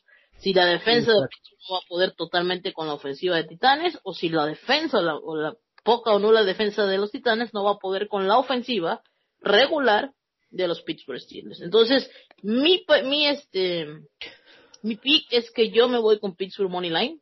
Me gusta Pittsburgh Money Line. El más uno no le veo valor a comparación del, de lo que te paga la, la línea de, de Money Line, debido a que más uno no me genera ninguna confianza, no sé cómo decirlo. Me da igual el más uno que el money line, es lo mismo para mí en este caso. Sí, exacto. En el peor de los casos va a perder Exacto. por la mínima y es... Este partido va a ser por varias unidades. Dos, Sí. tres puntos, no solamente por un punto. Sí, sí, sí. Difícil que un partido en la NFL se decida solo por un, solo por un punto. Eh, difícil, exactamente. Tiene que ser aquí una combinación de equipos, yo creo, malos, no una combinación de equipos buenos. Ahí creo no aplica. Entonces, Pittsburgh Steelers Money Line, más 100 me está pagando, me gusta mucho, y over 50.5. Me gusta muchísimo el over porque yo sé que Pittsburgh es una muy buena defensa, pero también sé que, como lo dijimos y lo estamos diciendo, los Titans son una excelente, excelente ofensiva. Entonces van a poner puntos. Y tienen que responder con puntos la ofensiva de Steelers. Así que over 50.5 y Money Line Pittsburgh es mi par, este, mi pick de este partido. Ya nos vamos, se nos terminan los partidos de las dos, bueno, de las 11 de la mañana esta semana y nos vamos a las de las 2 de la tarde. Vamos a comenzar con los otros invictos, los invictos de la Nacional. Vamos a ver si mantienen esa hegemonía. Son los únicos actualmente que son los Seattle Seahawks, que vienen de su semana de descanso, contra los Arizona Cardinals, que acaban de aplastar a los Dallas Cowboys. Menos 3-5 la línea a favor de Seahawks y un over 56 o under 56. Cabe destacar que este es un duelo divisional. Y creo que precisamente por eso los Cardinals tienen valor. No porque crea que vayan a ganar el partido, pero creo que tres puntos. Sabemos sobre todo que a los Cardinals les gusta hacerle las maldades a Seattle. Sabemos que, que Seattle se las ha visto duras contra, lo, contra los Cardinals que muchas veces han llegado como, como víctimas y terminan dando un gran, terminan dando un gran partido. Entonces, también hay que tener cuidado con eso porque, por ejemplo, el año pasado ganaron 27-13 el juego en diciembre y en septiembre, por otro lado, ganaron los Seahawks 27-10. Entonces son equipos que se dan con todo, pero creo que aquí va a cambiar la dinámica del over-under y va, y va a prevalecer el over, sobre todo por la defensa tan mala que tiene Seattle hoy en día. Entonces, oficialmente te vas con over de 56 puntos uf, y tomas a Cardinals con más 3-5. Sí, es que mi problema es la defensa de Seattle. Esa defensa no me genera nada de confianza. Mira, la diferencia entre la defensa de Seattle y la defensa de, Dallas es que la defensa de Seattle tiene a Russell Wilson en los controles y, y Russell Wilson es probablemente el MVP ahorita de la temporada y eso permite que maquillen un récord que por ejemplo contra Minnesota ya deberían de haber perdido ese invicto y sabemos el mal equipo que es Minnesota esta temporada, estamos de acuerdo. Sí, sí, claro. Claro. Que también sabemos que la, el, el, como lo dije, lo, lo deficiente de los Vikings se llama Kirk Cousins. Teniendo otro quarterback, yo creo que este equipo fuera otra cosa. Fueran más consistentes. Creo yo. Entonces, eh, voy a ir en este pick. Eh, me gusta mucho tu me gusta mucho tu análisis porque es verdad, Cardinals es un equipo que se le dificulta a Seattle. Son rivales demasiado conocidos, son rivales de división. Pero no me animo tampoco al más 3-5 a favor de Cardinals, porque no puedes, no, no sé si vas a encontrarte al final una serie con un Russell Wilson que va a regresar como le gusta tanto hacerlo, y será de 7 la diferencia. Entonces yo me voy a ir con el Money Line Seahawks, Money Line Seahawks, que paga menos 175 en línea americana, y me voy a ir con el over. Sin duda alguna, tienes toda la razón, es un duelo de mala defensiva, porque las Seahawks son malas defensas, y Seattle Perdón, y, y, y, y Cardinals se vio bien a la defensa con Dallas, pero es que Dalton también estaba fatal en el partido. O sea, son buenos, tampoco son tan excepcionales. Así que yo sí veo un over 56 puntos y un money line a favor de los Seahawks. Y con ello veo que al menos dos equipos van a mantener el invicto eh, esta semana 7 en la NFL. Uno por eh, conferencia, la americana y la nacional. Vamos a pasar al siguiente duelo, también será a las 2.25, los Jacksonville Jaguars visitan a Los Angeles Chargers. Justin Herbert regresa de una semana de descanso. La línea está en menos 7.5 a favor de los Chargers y el over-under está en 49 puntos. ¿Qué dices? Yo creo que, se, que va a haber un under, pero van a cubrir sin problema los Chargers. Sobre todo porque creo que Justin Herbert, estamos de acuerdo que actualmente va en camino a ser el novato ofensivo del año. Digo, porque, porque Borrow ha tenido buenas actuaciones, pero ha sido inconstante. Y en cambio, Justin Herbert creo que ha sido un coreback top 10 de la liga, ¿te parece? No, no me parece tan, tan atrevida el, la, la afirmación. Sin duda alguna top 10, sí, sin duda alguna top 10 actualmente. Sí, comparto contigo esa opinión. Y te voy a decir otra cosa. Los Chargers son un equipo que lo estamos viendo bien y nos está gustando mucho eh, Justin Herbert. Pero ¿qué pasa si hubiesen ganado a los Saints? ¿Qué pasa si hubiesen ganado a los Chiefs? ¿Qué pasa si hubiesen ganado a, a Tampa? Por así decirlo. Porque se vieron bien. Nada más que no, no se dio esa, esa, esa victoria. Entonces estuviéramos hablando de un equipo todavía aún mejor y sin duda alguien que no le quitan ni, ni, ni de relajo, o en este caso burro, no le quitan el coreback novato del año a Justin Herbert. Entonces, tu pico oficial es Chargers cubre la línea y va a haber un under porque no creo que Jacksonville pueda pueda pasarlo menos 7, 5 Chargers. Entonces, ok. A mí me gusta lo over porque inevitablemente van a poner puntos los Jaguars. No van a poner muchos, pero van a poner. Y a la ofensiva yo veo un buen partido de los Chargers contra una defensa muy diezmada de los Jacksonville Jaguars. Muy diezmada. Es una defensa muy, muy diezmada, así que para mí va a haber onda en este partido y tomo junto contigo el menos 7-5 a favor de los Ángeles Chargers. A ver, entonces Chargers tenemos menos 7.5 y tú vas under 49 y yo voy a ir over 49 puntos. No, no, Me gusta. eso, el, Vamos a ver, ¿De qué cuero salen más correas el lunes esta vez? ¿De qué vamos a estar hablando ahora? Vámonos al siguiente partido. Los Kansas City Chiefs van a ir a visitar a los Denver Broncos, los Broncos que le han ganado sorpresivamente para muchos, para muchos, eh, a los Pats en su partido pasado. Menos 9-5 es la línea a favor de los Chiefs con un over-under de 45.5 unidades, 45.5 puntos. ¿Qué me dices tú aquí? Eh, creo que va a ser un partido de under, sobre todo porque sinceramente hemos visto que hemos visto que se ve muy mal Pat Mahomes. Se ha estado viendo mal contra defensivas que de verdad le exigen. Denver creo que va a buscar lo misma táctica que buscó a la hora de estarse enfrentando a, a ¿cómo se llama? a los Patriotas de correr el balón, mantener la posesión, ya lo hablamos aquí, la manera de evitar que Pat Mahomes te haga daño es evitando que simple y sencillamente llegue, eh, tenga el balón, es la manera más sencilla. Sí, sí, sí, sí. Entonces, ¿qué te gusta para ese partido? Bajas de 45.5 puntos. Sí, ¿y cu cuánto está la línea, perdón? El menos 9.5. Creo que está la línea muy alta para para lo que lo que ha estado demostrando Kansas City. Creo que Kansas City es un equipo que actualmente los casinos siguen sobrevalorando. Y creo que Denver se va a beneficiar de esa línea. Más 9-5 entonces Broncos.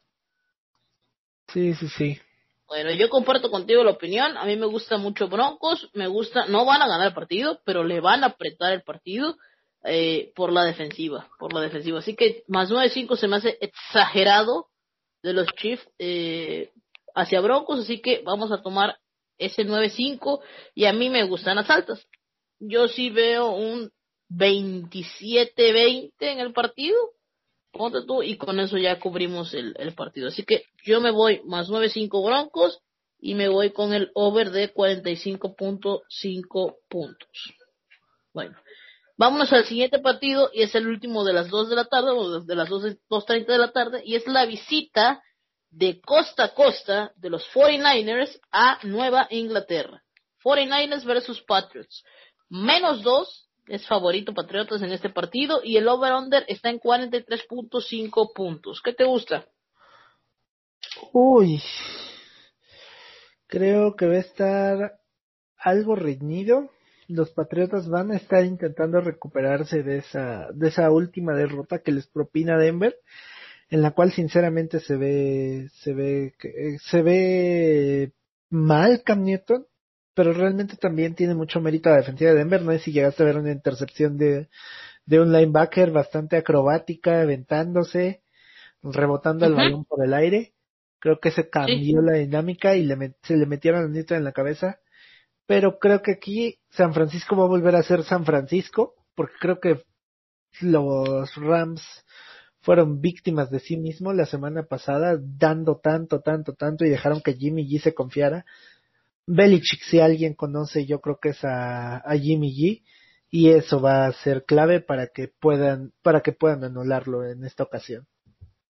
Los Rams fueron víctimas de sí mismo a la ofensiva, porque a la defensiva sí voy a poder destacar que cubrieron muy bien a Aaron Donald, incluso con tres jugadores lo llegaban a cubrir, de dos a tres jugadores, siempre lo mantuvieron, entonces eso fue una tina de los 49ers, pero sí, tienes toda la razón en que ofensivamente subestimaron a los 49ers y es ahí donde perdieron el partido, porque no hubo cómo competirle a Jimmy G y su gran partido a la ofensiva.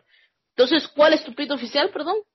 pick. Yo voy con que los Pats van a cubrir la línea, van a regresar a la senda de la victoria y San Francisco se va a seguir hundiendo un poquito más, pero tomando tantito oxígeno, aprovechando el oxígeno que le dio la victoria de la semana pasada. ¿Qué ves? En los puntos, 43.5, el over o el under. Veo un under porque Belichick va a intentar, va a intentar controlar el reloj también. sabe, sabe Belichick el potencial de Jimmy G, entonces no creo que le quiera dar mucho tiempo. Y va a intentar recuperar y dictar el, ritmo del partido, cosa contraria a lo que, a lo que no pudo hacer la semana pasada. Mira, viste que sí podemos coincidir mucho a veces. Totalmente de acuerdo contigo y me voy con el mismo pick que tú menos dos Pats, porque va a ganar Patriotas, porque ya pasó eh, la válvula que dijimos que necesitaba ganar los 49ers, porque ahora sí se le viene el calendario negro, y un under de 43.5 puntos. No veo más de 43.5 puntos en este partido, porque lo que va a hacer Patriotas es limitar a la ofensiva de los 49ers. Y Cam Newton todavía le falta un poquito más, un poquito más, un poquito más para poder hacer un un partido que me diga que ellos van a meter más de 30 puntos, por así decirlo. Así que yo veo un under 43.5 y un menos 2 a favor de Patriotas. Coincidimos totalmente. Vámonos al Sunday Night Football. Dímelo. Tampa Bay Buccaneers visitan Las Vegas y se enfrentan a Las Vegas Raiders. Qué buen partido, me gusta este partido. menos 4. Menos 4 es a favor de Tampa Bay la línea y un over-under de 52 puntos. ¿Qué me dices? Mm, de entrada creo que va a ser un over.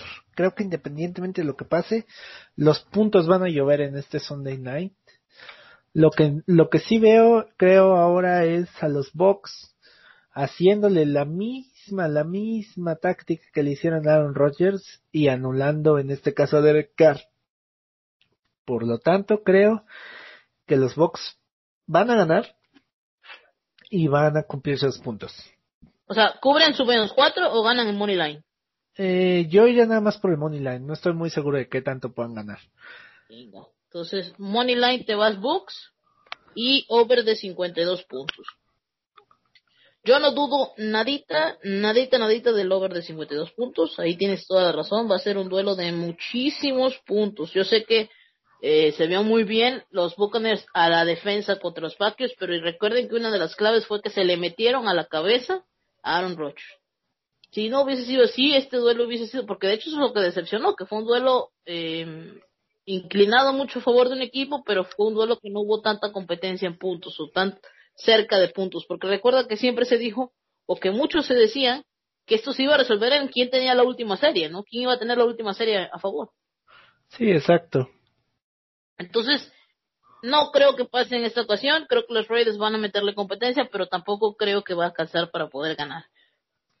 No me gustaría arriesgarme con el menos cuatro porque ya es más de un feel good. Ya no me gusta demasiado esto y voy a coincidir totalmente aquí con Edgar. porque voy a tomar en Money Line. Se me hace mucho riesgo y está muy bien pagado. De hecho, no está tan, mal pagado, menos 185 el Money Line a favor de Bucaneros. Así que Money Line Bucaneros y over de 52 puntos vamos a llevar los dos en este partido. Bueno, vamos a finalizar la jornada 7 con... Creo que esa es la jugada que me, que me gusta para ese partido. ¿Cuál? ¿Cuál, perdón? La, la de los bucaneros y los, y los puntos el over, porque ya, ya lo, por lo que hemos dicho, vaya. Sí, es, un, es un, un, partido en el que coincidimos totalmente en lo que viene siendo la evaluación o la lectura de este juego, ¿no? Vamos a ver qué tal nos sale. Bueno, vamos a terminar de hecho ya con esto y vamos a vivirnos al Sunday, al Monday Night Football, el Sunday. El Monday Night Football que es entre los Chicago Bears que van a visitar a Los Ángeles Rams. Menos 6 es la línea de spread a favor de los Rams y el over-under está en 45 puntos. ¿Qué me dices tú por aquí? Recordemos, dime, dime. Recordemos que son unos Bears que siguen como, eh, ¿cómo decirte? Los, de los que nadie cree en ellos, vamos a ponerlo, y que van 5-1 en la, en la campaña. 6-1, perdón. No, 5-1. 5-1, 5-1. Va a intentar ponerse 6-1.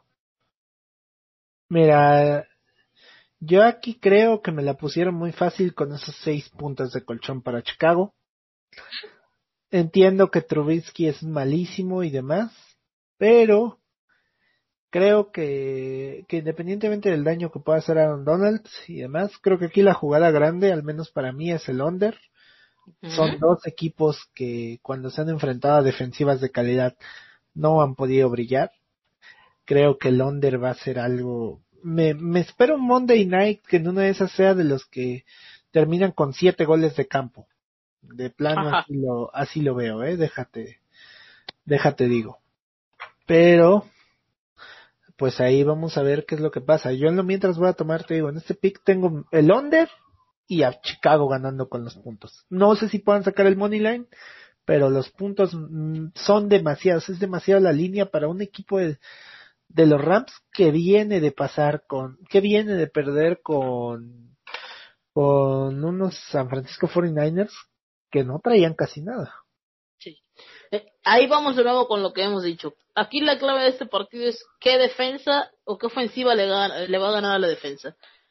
Foles le va a poder ganar a la defensiva de los Rams con un Aaron Donald que vamos a ver cómo lo van a cubrir, cómo será la cuestión, o eh, Goff le va a poder ganar a la defensiva de los Bears. Yo en ese en ese duelo así particular te voy a decir que tiene un, una cosa demasiado leve más de esperanza. Nick Foles que Jared Goff. Yo veo un duelo de muchos muchos este, intentos fallidos de bajos puntos, no veo nunca más de 45 unidades. Y está muy tentador el money line a favor de los Bears, está más 2.15, pero no sé decirte, o sea, no sé decirte si va a ser así porque este partido puede también que se vaya a la última serie ofensiva de lo reñido que va a estar, pero por parte de las defensivas. Mira, si quisiera bajar la línea, yo creo que agarraría hasta un 3-5 me atrevería a tomar de parte de Chicago más 3.5, pero menos de ahí ya no bajo yo.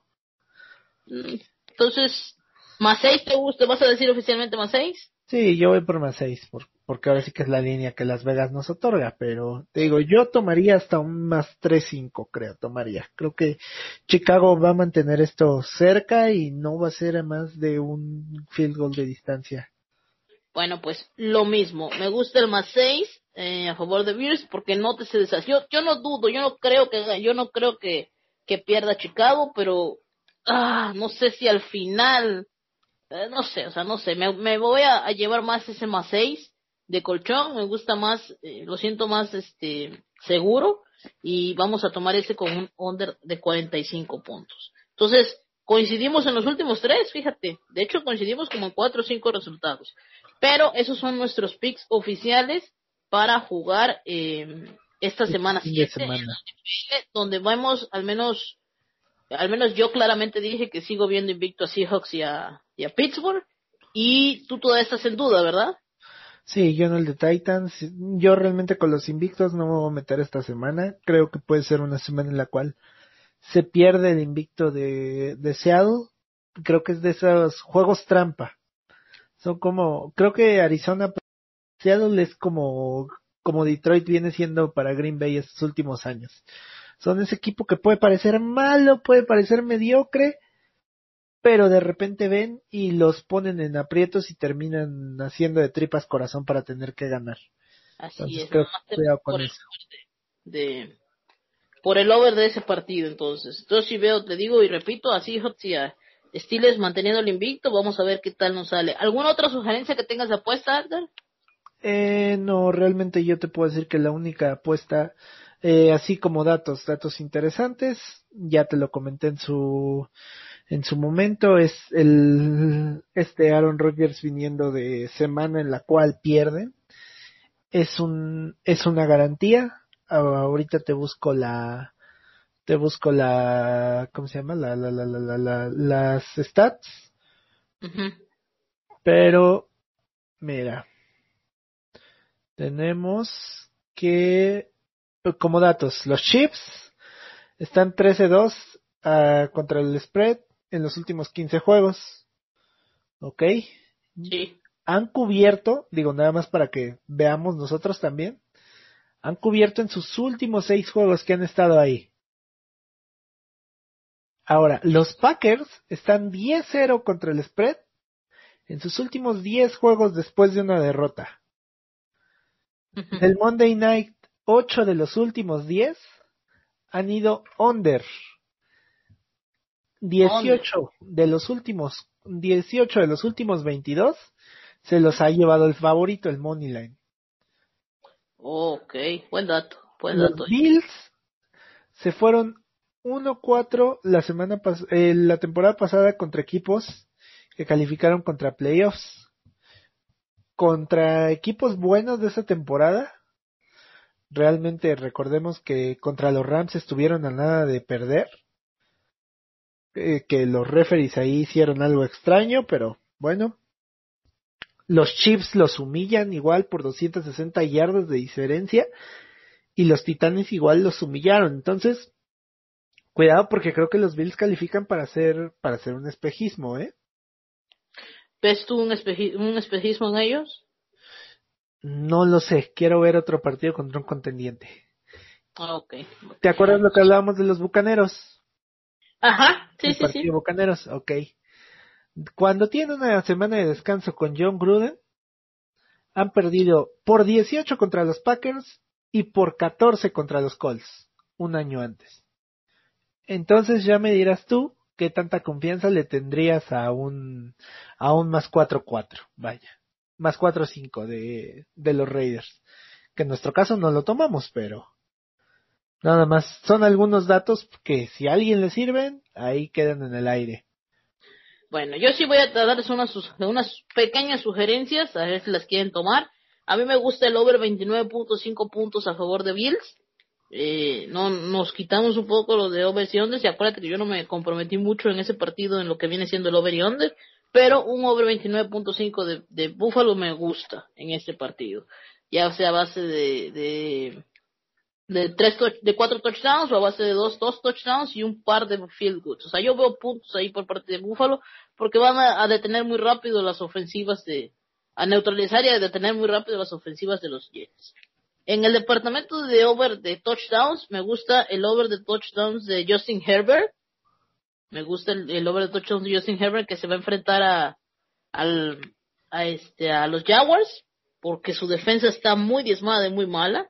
Y me gusta también el over de touchdowns de Bridgewater, del, perdón, del, del quarterback de, de los Panthers contra la defensiva de los Saints, que no se ha visto tan, tan efectiva. Entonces, esas dos recomendaciones de over 1.5 y eh, los puntos de los, de los Buffalo Bills. Y hay uno por acá que tengo que también me gusta, te los voy a dar, y va a ser el alta de puntos. A ver, ¿cuál les doy? Me gusta el alta de puntos de los Packers, que está en 27.5 puntos. No, no sé si a ti te gusta. A mí en lo personal sí Sí. me gusta, sí me gusta más de 27.5 puntos que anoten en el partido. Entonces, las repito nuevamente. Over de 27.5 puntos de los Packers. over de 1.5 touchdowns o más de dos pases, pases de touchdowns de Bridgewater y de Justin Herbert en sus respectivos partidos y el over de 29.5 puntos de los Buffalo Bills contra los New York Jets. Esas son nuestras apuestas esta semana, chicos. Muchísima suerte a todos. Hay que darles sus verdes y pues vamos a ver, vamos a disfrutar de esta semana 7 que poco a poco y a cuentagotas se nos va yendo la NFL. Así es, mi estimada Fátima, ya, ya, ya andaremos viéndonos el lunes para ver qué fue lo que ha pasado en estos tres partidos de Serie Mundial que nos quedan que tenemos por delante este fin de semana. Que tengan todos un muy buen fin de semana. Así es, ya, ya vamos luego, eh, ya se nos va a ir la Serie Mundial, pero ya tenemos ahorita mucho fútbol, inicio de las ligas, ya inició Champions League, inició Europa League, ya no queremos hablar tanto de eso porque nos vamos a extender demasiado y es mucho, pero prometemos que vamos a retomar eso. Ya se viene el Fórmula 1, ya se viene el rugby, ya por fin regresan seis naciones este fin de semana, ya ni siquiera hablé de ello. Eh, vamos a platicar Vamos a practicar resultados porque nada más es un partido de una jornada pendiente y ya la siguiente semana nos vamos a meter de lleno a la conclusión del Seis Naciones. Así que muchísimas gracias a todos por escucharnos. Espero les sirvan mucho estos picks. Espero los guíen un poco y tomen sus buenas decisiones y apostar y darle en grande. Nos vemos, Edgar. Hasta luego, Fátima. Que tengas muy buena tarde. Bye bye.